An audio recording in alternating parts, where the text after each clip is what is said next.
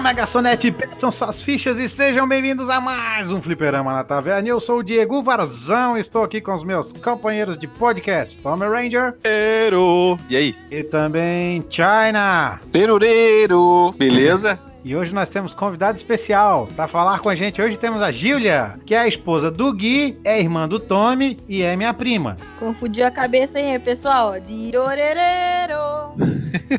Iroriroreiro. Então, eu acho que o pessoal já percebeu, pelo menos quem conhece já sabe do que a gente vai falar hoje, porque o nosso assunto hoje é Bohemian Rhapsody, o filme do Queen. Meu Deus, cara! Meu Deus, cara! Is this real life? Bora, solta a vinheta. For the sun, looking round to find the words to say. Should be.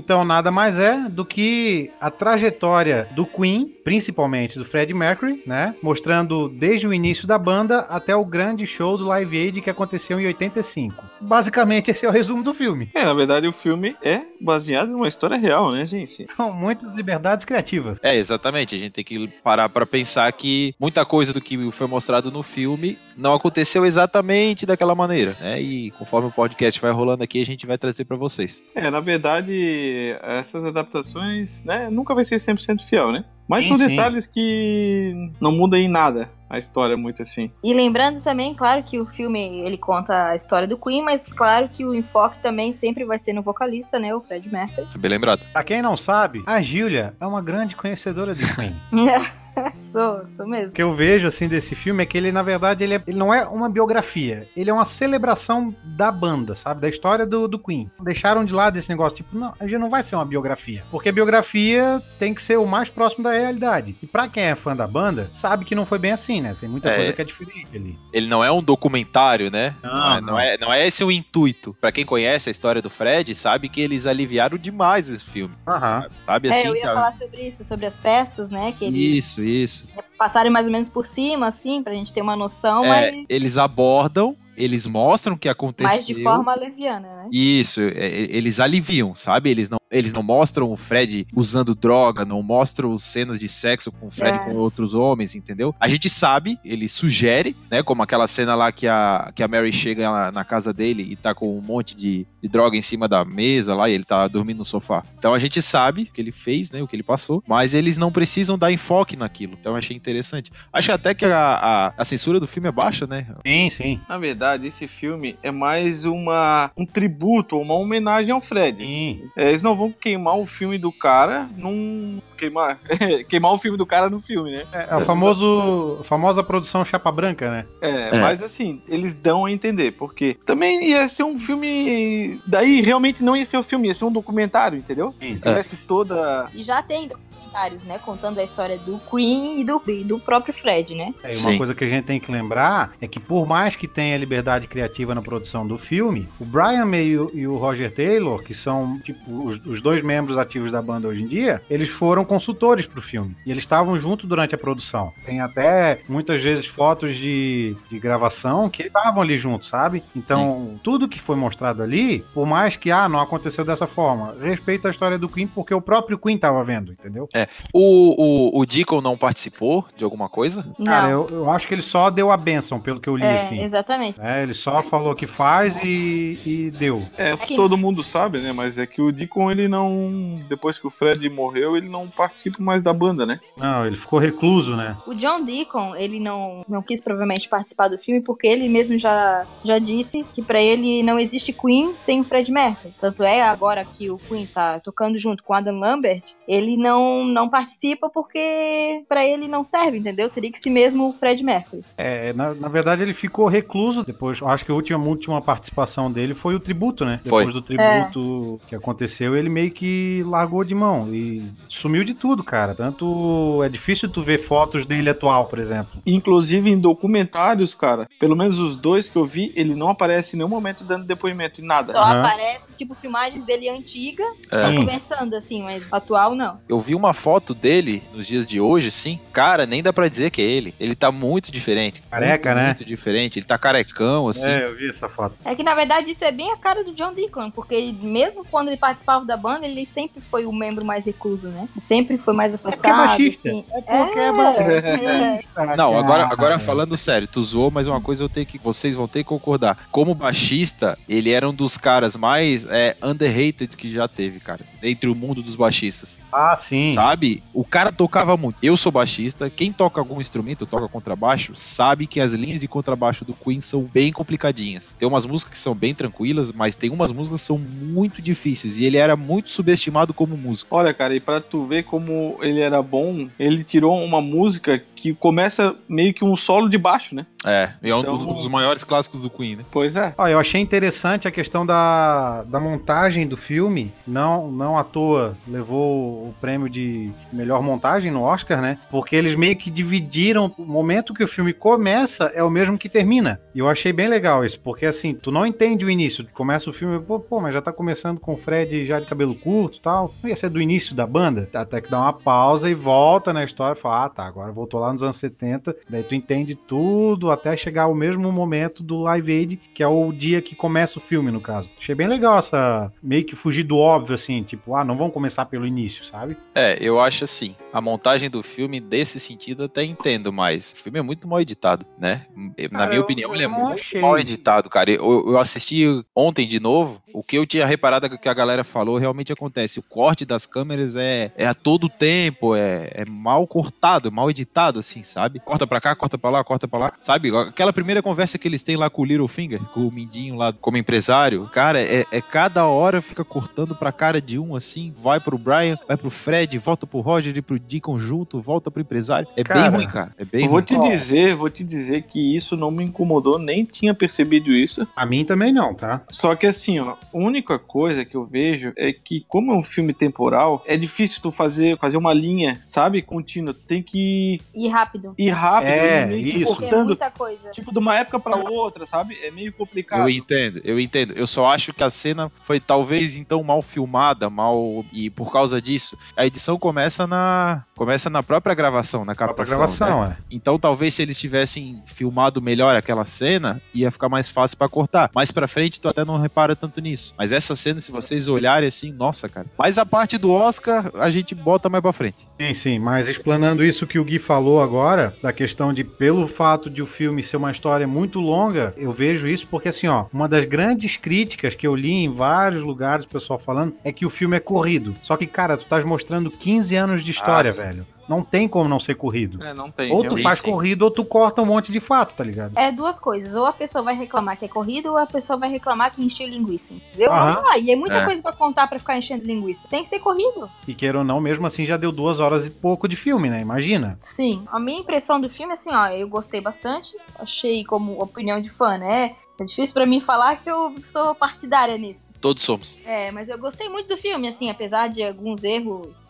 Pra, na minha opinião, deu pra relevar, porque é um filme. Então tem que fazer uma coisa que seja. Tem entretenimento, não pode, né? Tem que chamar o público pra poder ver. Tu não Sim. pode fazer qualquer coisa, né? Nesse quesito, olha, gostei demais do filme. Até uma questão que a gente tava comentando ali, o fato do filme ser pauta branca, até que a- agora a Júlia comentou de tipo, eh, na verdade o intuito do filme é atrair o maior público possível. E eu achei interessante porque assim, assim, eu fui a segunda vez que eu fui assistir ele, eu fui com uma prima minha e com o filho dela. E o rapaz tem 15, 16 e a minha prima já é mais velha. Só que, tipo, ela não é muito ligada em geografia. Ela, ela gosta do Queen, o marido dela gostava também. Mas, assim, ela não era muito ligada no, em conhecer a história. E ela ficou surpreendida com a história e pensou assim: Meu, olha o tanto de merda que ele fez. E eu falei: Olha, não é metade do que aconteceu. Porque o filme tentou aliviar muito a Sim. imagem dele. Pô, aliviou entre aspas, porque pegou pesadinho, cara. Ali deu pra entender muito bem Não, claro. tudo que ele fazia, sabe? É como se ele falasse e não mostrasse, né? Isso mesmo. Mas é que deu a entender pra quem já sabe a história. Quem não Sim, sabe a pois história, é. passa batido e fica por ali, sabe? Uma coisa que eu acho que o filme tratou muito bem, de forma, claro, como a gente já falou, de uma forma aliviada, mas tratou, a Júlia sabe muito bem. Ele era muito cuzão, cara. Teve uma época que ele era muito Ah, babaca. sim. Sabe, quem leu a biografia dele, ou até assistiu o documentário, alguma coisa, sabe que ele era babaca. Assim, ó, o filme aliviou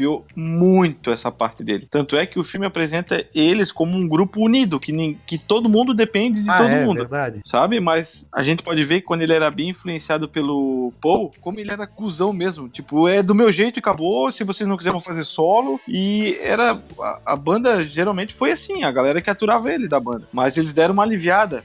Eu, eu já discordo. Eu já acho que no filme eles botaram ele como um fodão. Por exemplo, quando eles estavam mesmo fazendo Bohemian Rhapsody, que ele fala, não, faz assim, faz assado, nananã. E quando na verdade a gente sabe que não é assim. Todos os membros é, contribuíram muito É. pra todas as músicas do Queen. Sim, só que a Bohemian Rhapsody foi uma coisa à parte. Eles tratam isso no filme, até se você prestar atenção quando eles estão gravando, o cara lá do estúdio, ele fala a coisa do Fred, e isso realmente aconteceu. Aconteceu, isso é pautado, é, foi falado um monte de vezes. Existem gravações da banda originais. Ó, é a coisa do Fred, é a música do Fred, porque ele pegava ah, um pouco de ópera aqui, um pouco de rock aqui, um pouco disso aqui. Ele fez um Frankenstein e saiu como uma das maiores e melhores músicas de todos os tempos. Só que assim, né? Assim, tipo, hoje pra gente a música é excelente. Só que pra época, que tinha uns estilos mais já pautados e que, tipo, pra rádio era uma música muito grande, realmente na época não foi um. Como é que é? Um. Hit. É, um hit do. Que fica em primeiro nas paradas, tá ligado? Sim. É, inclusive a música foi bem criticada, né, pela, pela imprensa. Uma coisa que o Sim. filme já não retratou muito. Só botaram umas frasezinhas jogadas É. ali, mas não deram muita ênfase nisso, sabe?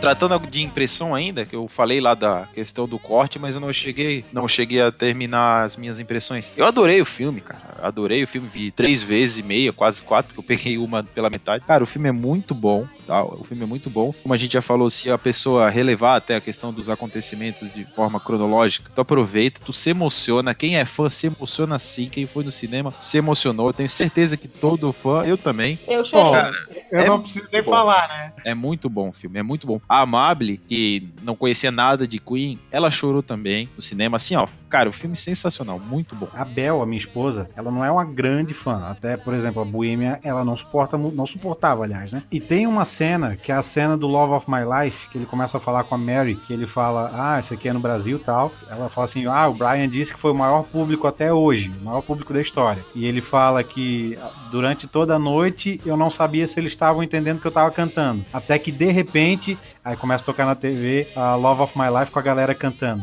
Velho, a minha esposa ficou arrepiada, tá? E tipo, ela não, dá, não dava moral, tá ligado? Pro Queen. Eu na hora comecei a chorar, né? Porque não tem como não chorar, velho. Pra mim, isso é um, é um erro pequeno até que o filme cometeu é de dar mais ênfase no próprio Level Age do que do, Sim. do Rock in Rio de 85, né? 85 eles ainda tiraram da, do ano, né? No filme eles botaram ele na década de 70 ainda. É, porque pra mim, não sei se é porque a gente é daqui e aconteceu aqui, mas pra mim foi um show muito mais importante porque foi o primeiro Rock in Rio, Foi. se não me engano, acho que foi o primeiro Rock in Rio que teve e foi o maior público da história do Queen. Então, querendo É. ou não, foi um show pra mim teve Tem muito, muito, mais mais importância, importância o Live para o Queen, né? Também, também. Sim, justamente, para o Queen, para É. o Queen. Pensando no filme, pensando no filme, É poderia porque ter dado pensando em mais evento, ênfase. né, cara? Porra, Live É. Aid pra, É. pra, pra questão da África, da fome e tal, já. É que o lance do Live Aid é a questão musical, né? Porque eles dizem que o ápice do Queen, Live Aid foi a melhor apresentação que já existiu, foi esse show do Queen. Eles falam que é a perfeição em um show. Só que, tipo, isso pensando pro lado musical, mas como eu tava falando, pensando em evento de importância histórica, o Rock in Rio realmente tem, tem mais importância. Uma questão interessante que depois do filme, eu comecei a conversar com o pessoal, tipo, perguntando pro meu pai, perguntando pro meu sogro, perguntei pra minha mãe, se eles lembravam desse Live Aid. E meu pai, cara, ele falou assim: é, parece que eu lembro de alguma coisa. Só. O resto ninguém lembrou. Agora, do Rock in Rio, primeiro, cara, todos eles lembraram. Não, é porque só acho que o filme talvez deu mais ênfase no Live Aid do que o próprio Rock in Rio, porque o Rock in Rio foi aqui no Brasil e o Live Aid foi lá. Por isso que pro filme eu acho que não seria interessante enfatizar um evento que seria maior do que uma coisa que aconteceu lá.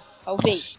Isso. Inclusive, eu tive uma aula hoje com um professor de direito tributário e ele comentou desse assunto do filme do Queen, tipo, uma- um assunto totalmente aleatório, né? Que não tem nada a ver com a aula, mas que foi tão marcante pra ele, porque no dia do show que teve o Queen no Rock in Rio, ele namorava uma menina que morava ali na região onde ia ter o show e ele morava longe, eu acho que ele morava no Rio Grande do Sul, alguma coisa assim. E ele foi pra lá com a desculpa de querer ver ela, mas ele queria mesmo ir no show do Queen. Deu um problema que ele não pôde ir no show, ele viu em casa, sei lá o que aconteceu, não lembro se ele, que ele falou. Mas é, é interessante porque, assim, eles lembram. É, isso que eu disso, digo, é. sabe? Eles lembram do show, eles lembram de como é que foi a performance do Rock in Rio, porque foi, eu não sei se também porque Foi o primeiro, talvez. foi o primeiro também. e foi aqui no Brasil, né? E só que assim, pra galerinha que tinha 18 até 25 anos, o, o Queen era, era um sucesso, né? Era uma das melhores bandas de rock que tinha, né? E sem contar também que foi o primeiro grande show que aconteceu no Brasil, porque até então não, não existia essas coisas. Só bandas pequenas vinham pra cá e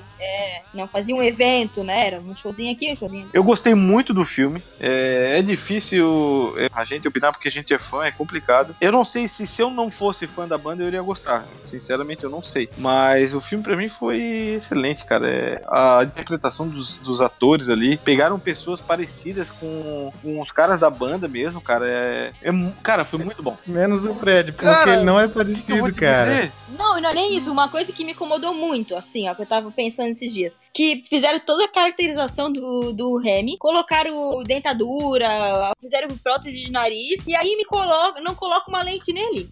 Que o Remy tem um olho claro e o Fred Mercury tem um olho castanho. Aí Eles fizeram todo aquela, aquele trabalho pra deixar parecido e deixaram o Fred Mercury de olho azul, sabe? Uma coisa que não, não fez sentido. A caracterização deles, cara, pra mim, eu até achei parecido, assim. É que o Remy tem aqueles olhos bugalhados, sabe? Sim, e ele é, muito, Então- e ele é muito mais magro que o Fred na É, época. Fred Altão, mas assim, o do John Deacon, depois que corta o cabelo, fica bem parecido. Mas o Brian May, Ó, velho. Brian May Brian é May idêntico. Brian May é igualzinho, cara. Idêntico, é idêntico. Até o jeito de falar, velho. Sim, quem pegar um show do Queen antigão e ver o Brian May magro, meu Deus, velho, é idêntico. Eu achei legal, assim, ó, vendo o Remy interpretar, me dá uma agonia ver ele com aquela boca, cara, com a causa, por causa daqueles dentes. Cara, é que assim, ó, o Remy Malek, eu já conheço ele de algumas séries. Eu já tinha notado ele e já tinha olhado pra ele e tinha falado, cara, esse bicho é um bom ator. Aí ele fez a The Pacific, que é uma série de guerra. O Mr. Robot também, eu vi alguns episódios, mas não vi todos. Não, não acompanhei a série. Mas no The Pacific, ele pra mim se destacou muito. E engraçado, nas- nessa série do The Pacific,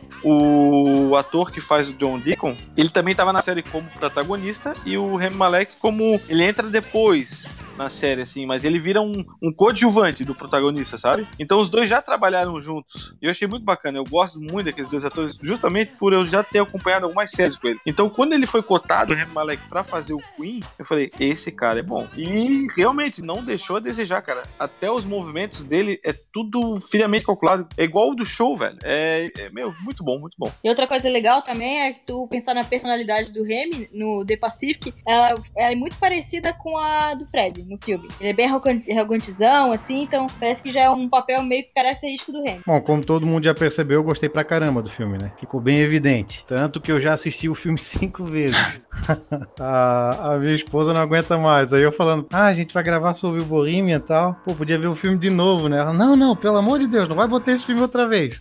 e é interessante que, pra quem não sabe, a gente falando aqui do, do John Deacon ali, do não original do filme, o ator que faz ele é o menininho do Jurassic Park, né? É. Primeiro Jurassic Park. Uma coisa que eu achei legal também é que eles refizeram alguns clipes do Queen no, no filme, né? Com os Ah, atores. Um pequeno trecho ali da Bohemian, mas depois a, a Want to Break Free eles fizeram lá, o Remy mulher, tudo, cara, ficou engraçado. É, Ficou muito parecido. Ficou, ficou bem parecido. Outros clipes eles não fizeram por um fato interessante que depois a gente vai trocar uma ideia melhor lá na frente, que é a questão de entregar o período que a música foi feita, Ah, é. né? Porque, por exemplo, We Will Rock You, o próprio clipe entrega a época que ele foi feito e no filme é feito em um momento diferente. Então, assim, eles tentaram mostrar os clipes que não atrapalhariam a montagem do filme. Sim, a Wary Rock foi escrita em 77. Foi no álbum acho que é News of the World, se eu não me engano. E no filme mostra que foi feito no sai em 1980. Uma coisa, cara, que eu achei que o filme vacilou um pouco, que na hora que acabou o filme, eu tava dentro do cinema, eu ainda falei pra vocês, eu me lembro muito bem. Eu olhei assim e falei, eles deviam ter colocado em memória de Fred Mercury, eles não colocaram. E eu fiquei esperando. Sabe por que, que eu acho que eles não colocaram? Porque o filme inteiro mostra que é em memória ao Fred Mercury, entendeu? Faz Não sentido precisaria, também. não precisaria estar escrito. Ah, mas... Faz Porque sentido. não é, não é, por exemplo, um filme sobre o Brian May que no final aparece em memória ao Fred Mercury. Não,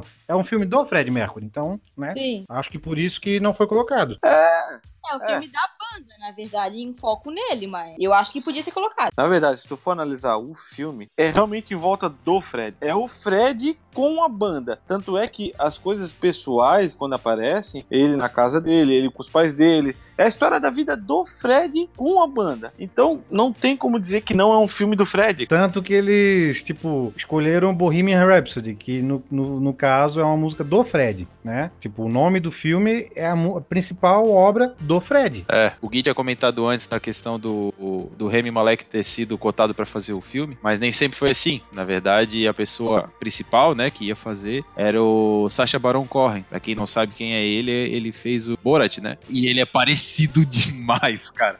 Só que tem um grande problema pra mim, porque assim, ó, tu envelhecer uma pessoa no filme é mais fácil, né? Que é o caso do que eles fazem com, com o pessoal no filme ali do Queen, porque é mostrado na década de 70, eles são, são novos ainda. Sim. E o Barão Cohen já é mais velho, entendeu? Por isso que eu achei que não seria tão interessante. No fim, eu gostei de não ter sido escalado ele. Não sei. É, é, a gente nunca vai saber. É, a gente não vai saber, né? É. Nunca vai saber porque nunca aconteceu. Até um fato interessante sobre a saída dele do projeto é que ele queria fazer um filme mais visceral, assim, uma coisa mais séria e mais focado na, na vida que o Fred levava ao extremo, sabe? É aquilo que a gente falou antes, né? De, de suavizar. É isso mesmo. Tipo, ele queria justamente mostrar o que não foi mostrado. Isso. Daí, como o filme é um filme já mais visa o público mais amplo, Na, né? ver- é, na verdade, é uma homenagem, né, cara? É uma homenagem ao Fred. Então, pra que queimar o filme do cara? Deixa entender o que aconteceu nas entrelinhas só e vamos tipo fazer assim, um tem filme que tomar divertido. cuidado também pra não, não botar o cara no pedestal, tá ligado? Porque a gente sabe que o Sim. Fred Mercury fazia muita besteira. E daí o fato de tu mostrar os erros dele é interessante justamente pra te saber, não, o cara era falho, ele não era perfeito. Isso aí eu acho que pra mim vai da- de quem tá comandando o filme, né? Se eles querem fazer um, um filme em homenagem a ele, vamos lá, vamos esconder algumas coisas, vamos contar tudo, vamos fazer um filme legal, ou ah não, vamos fazer um filme real. Isso aí eu acho que vai meio de roteiro, né? Daí o real seria um documentário, na verdade, né?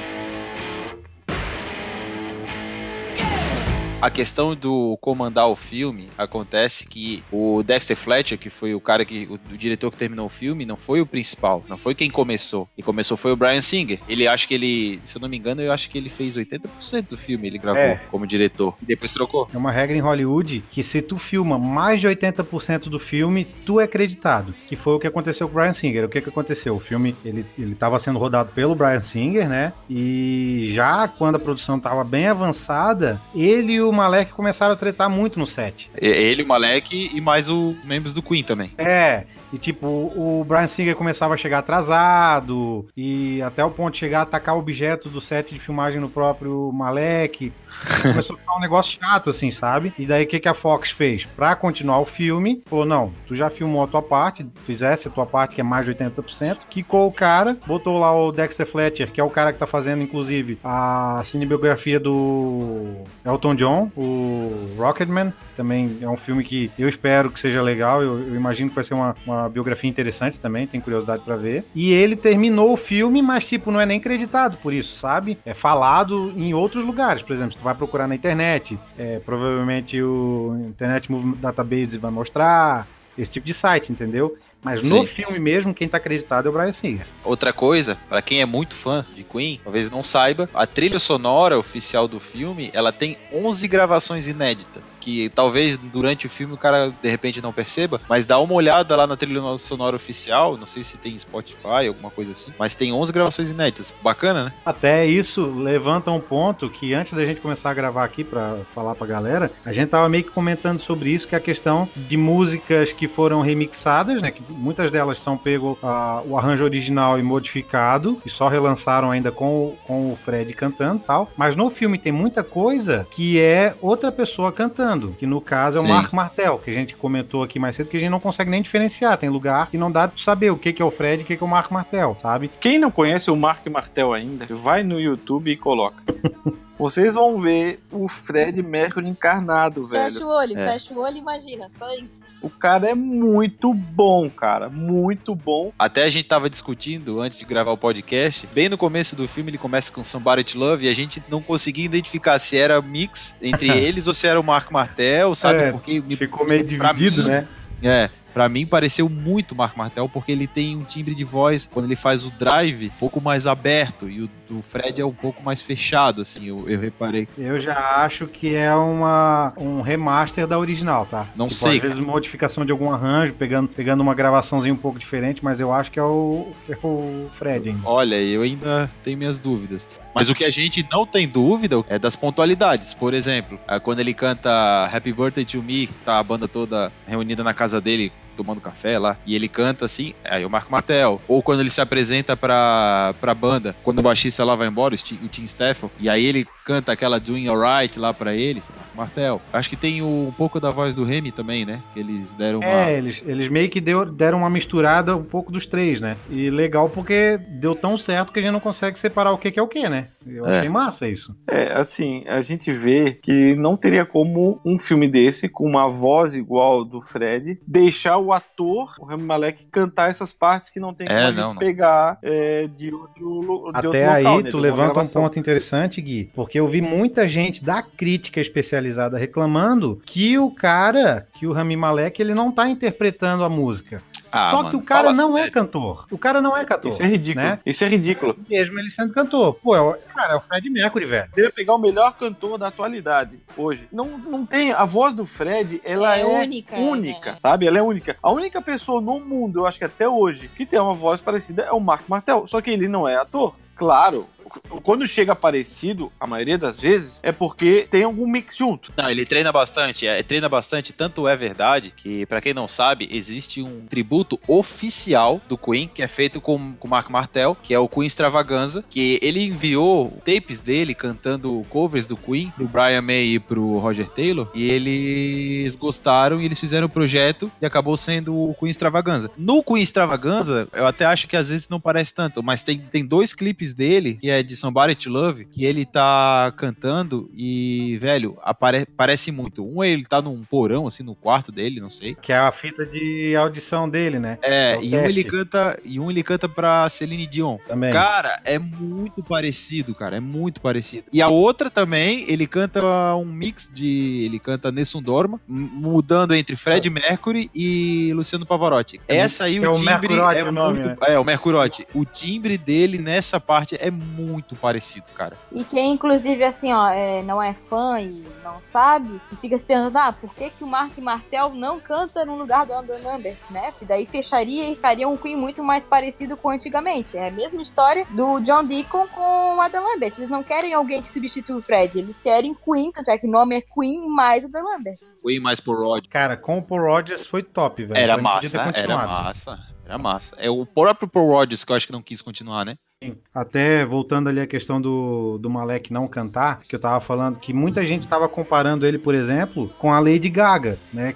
O filme que é da Nasce uma Estrela. Só que, pô, é, uma, é, é até uma injustiça, cara. Tu comparar um cara que ele tá se esforçando pra mostrar uma coisa que ele não sabe fazer, que ele não faz. A É. Lady Gaga é cantora, velho. Não tem É. como comparar. Não tem como tu pegar um filme feito por um ator que não canta e querer comparar É. um filme Não- com uma atriz cantora. que ela não é atriz, mas ela tem performance de atriz e é cantora de verdade. E, pô, ele tá representando o É. Fred, velho. um Não alienígena. qualquer um. Os caras falando assim que, tipo, ah, tu vê que é lip sync, que ele não, que ele não consegue sincronizar Ah. a voz com o que realmente é. Ah, não. Eu vi eles reclamando assim, ah, porque no, Ah. no Live Aid, o Fred, quando cantava, ele deu a alma, as veias, jugular, saltava, e no Remy não aparecia isso. Ah, cara, porra, ô, sério, sabe? Pra não dizer quem falou, né? Só não, eu falo o pecado, mas não falo não precisa, santo, foi né? um site grande e, e eu achei engraçado que todo mundo reclamou da crítica nos comentários. Mas enfim, não vamos criar inimizade. É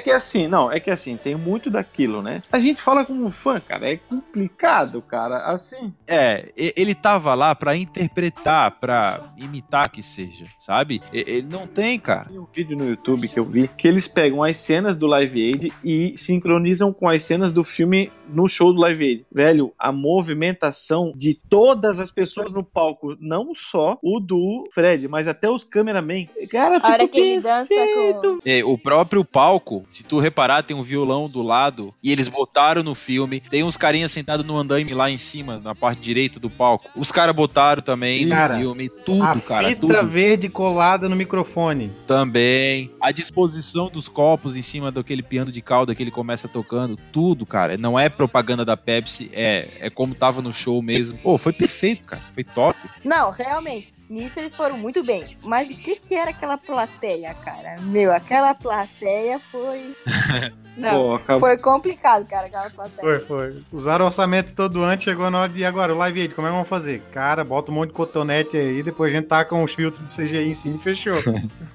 Mais uma curiosidade que o filme não retratou é a guitarra do Brian May, que, como todo fã sabe, foi ele que fez a Red Special. E o filme não retrata isso. Realmente, cara, eu esperei também, tá? Eles nem comentam, sabe? É uma coisa que passou batido. Ele chega a usar a guitarra, mas não, não é comentado. Mas eu acho que é porque eles começaram já com o bonde andando. Ele já tinha smile, tudo. Sim, mas o que eu entendo que a Júlia quer falar é que eles nem comentaram, entendeu? Ah, isso Tipo é. assim, podia ter sido Seria falado. muito interessante, por exemplo, chegar num lugar assim, aí o cara olha, tá, mas que guitarra que é essa, cara? Isso aqui foi eu que fiz com meu pai. Pronto. Seria legal, seria legal mesmo. Até porque eles abordaram o lance do microfone sem pedestal, que o Fred arranca. Eles abordaram muita coisa, inclusive as profissões deles. ele- o filme mostra como todos os membros da banda são inteligentes, Sim. não são só músicos. É astrofísico, é dentista. Engenheiro Pô, os elétrico. caras são, são bons, entendeu? É a Júlia, esquece do Deacon. É, o Dico não tem importância, coitado. Outro tema, então, que o, que o filme aborda de forma mais leve, assim, é a questão da família do Fred. Que no filme é uma família unida, assim, que no começo tem as suas desavenças, mas que no finalzinho ali o, o pai dele vai lá, aceita ele do jeito que ele é tal, tanto é que ele leva o Jimmy Hutton na casa deles e a gente sabe que não aconteceu bem assim. A gente sabe que pra imprensa o Fred Mercury sempre falava que a família dele tinha morrido, e não é verdade. Tanto é que a mãe dele foi no Oscar junto com a banda, tudo. Ô, mas tu falou do Jim Hutton. Cara, o Paul Prenter do filme é a cara do Jim Hutton da vida real, velho. É muito parecido, cara. É sério, É ficou verdade, muito é parecido. verdade. Outra coisa que ele- o filme trouxe bem legal é o amor amor do Fred com os gatos. Ele era fissurado nos Sim, gatos achei dele. legal também, cara. Tanto é que, pra quem não sabe, ele fez uma música pro gato dele. Qual música que é? É, eu acho que é Delilah o nome da, da música. Eu não tenho certeza.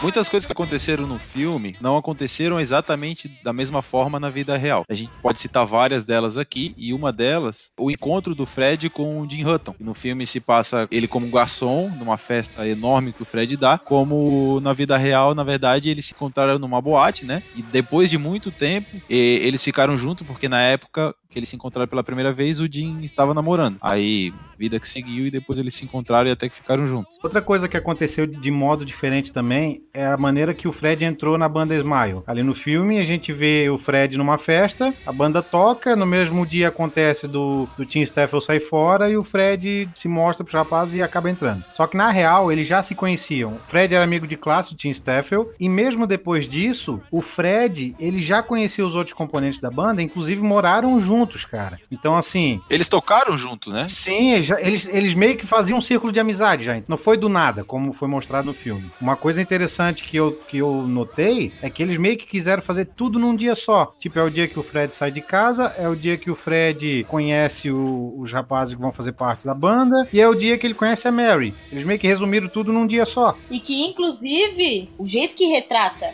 como ele conheceu a Mary tá meio que errado. Porque, na verdade, ele conheceu a Mary porque a Mary namorou o Brian May. E o Fred falou pra ele tal, tu tá gostando dela O ou pode Fred. ficar com ela? Aí o Brian May deu o aval pra ele e eles ficaram juntos. Mas, na verdade, eles se conheceram mesmo na loja de roupa. Mas antes do Fred namorar com ela, ela namorou com o Brian O May. Brian e o Fred, eles vendiam roupa numa, numa lojinha junto também. Que foi onde Isso. todo mundo se conheceu ali. Bom, outra coisa que no filme mostra e que a realidade é outra é que o baixista John Deacon, ele não foi é, exatamente o primeiro baixista da banda, né? Ele já tinha passado três antes dele, né? Mas como ele foi o principal e que durou mais, então eu acho que eles já colocaram direto pra também É, os outros, na verdade, foram, foram testes, né? Digamos assim. Foi lá, vão fazer um show, contrata um cara, se der certo, a gente fica com ele. Não deu certo, no outro show, ah, contrata outro. Até que um dia contrataram, contrataram, não, chamaram o John Deacon, fizeram o teste e ele ficou. E ele praticamente gravou todo, todas as músicas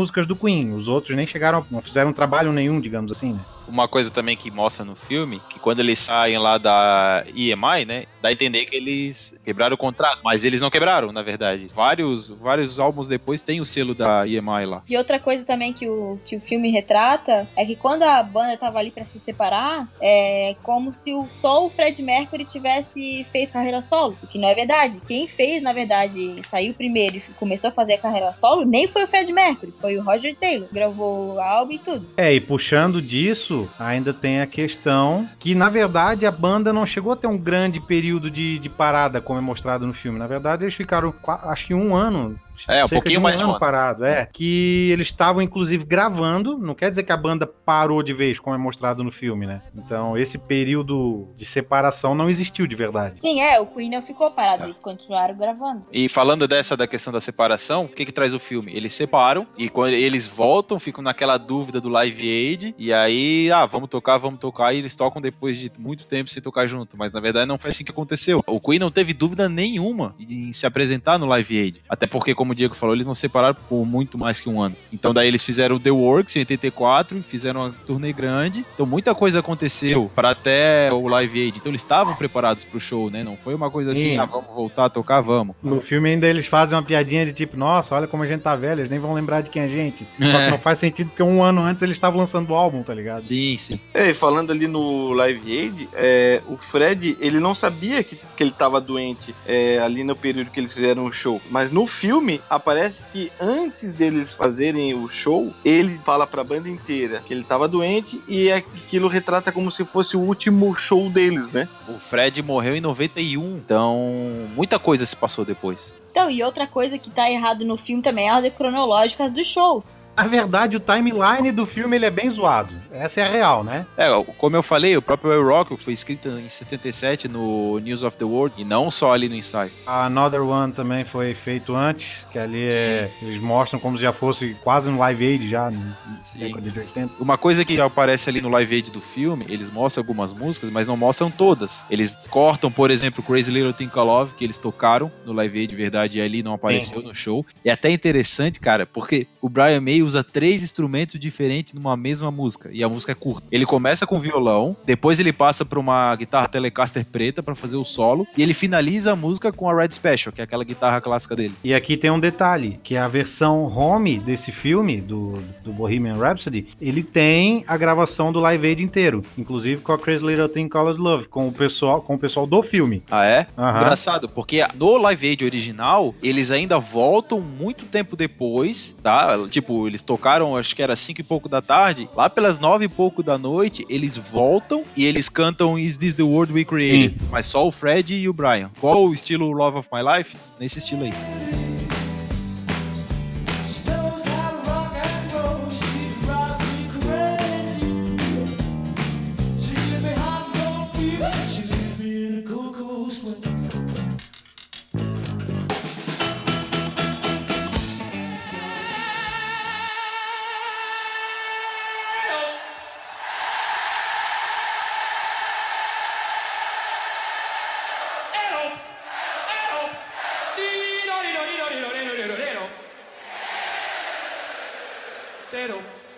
entero.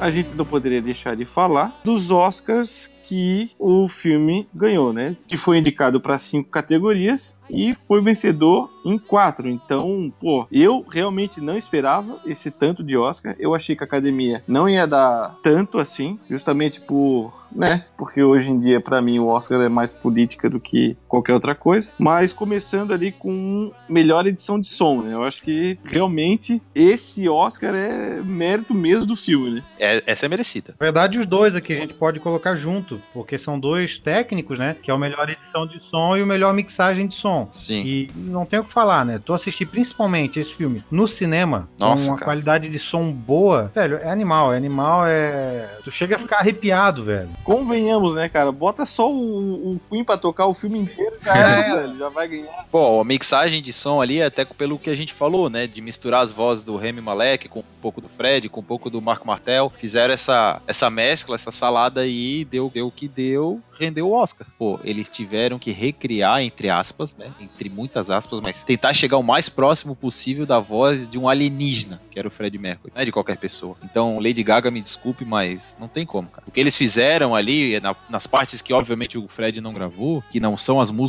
originais, não tem, cara. Foram muito bem. Foram muito, muito bem. Foi muito merecida essas duas premiações. Então, passando pelo melhor edição de som, melhor mixagem de som, nós temos então melhor montagem. que eu comentei lá no início do podcast, que eu achei muito interessante, eu acho merecido também. Apesar de não tanto quanto o som, eu vejo como mérito do filme a questão de como eles distribuíram a história no longa, a questão de começar com o Live Aid e terminar com ele, sabe? Achei muito bacana. É, isso aí a gente até já comentou, e é o que eu falo. É bacana nesse sentido, mas eu acho que os cortes do filme eu achei meio porco. Achei que podia ter sido melhor. Mas a gente até já comentou bastante lá no início, se eu ficar falando é redundante. Eu não achei tão merecido esse Oscar, não. Então, pra fechar, temos aí então o Oscar mais polêmico, a premiação mais polêmica desse filme, que é de melhor ator. E muita gente diz que não foi merecido, muita gente diz que, que Rami Malek mereceu. Eu, sinceramente, acho que não. Não que eu esperava um pouco mais da atuação dele. É que eu acho que o- a concorrência esse ano foi muito grande. Porque a gente tem Christian Bale, Viggo Mortensen, que são atores excelentes. William né? Dafoe. William Dafoe, Bradley Bradley, Cooper. Cooper. e o Rami Malek já chegando assim.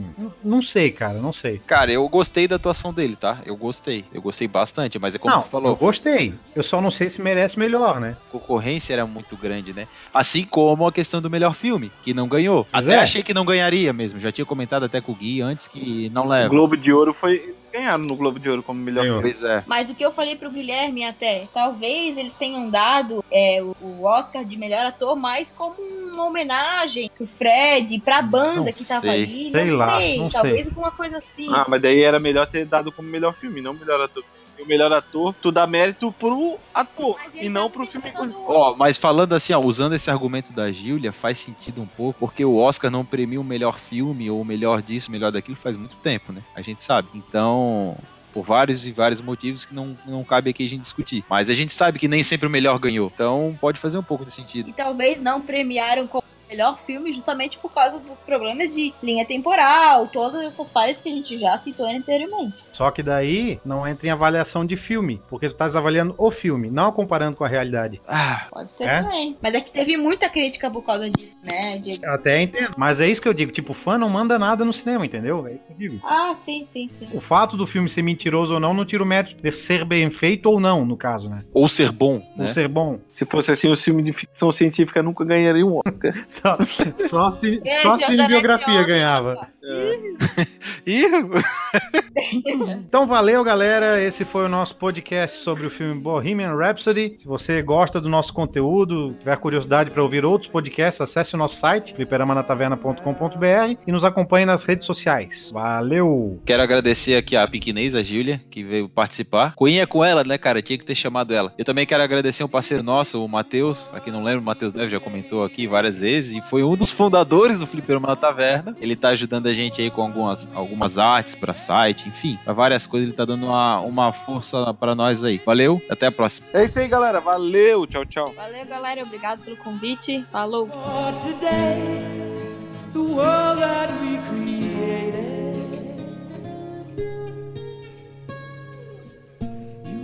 That every day a helpless loving care inside a happy home.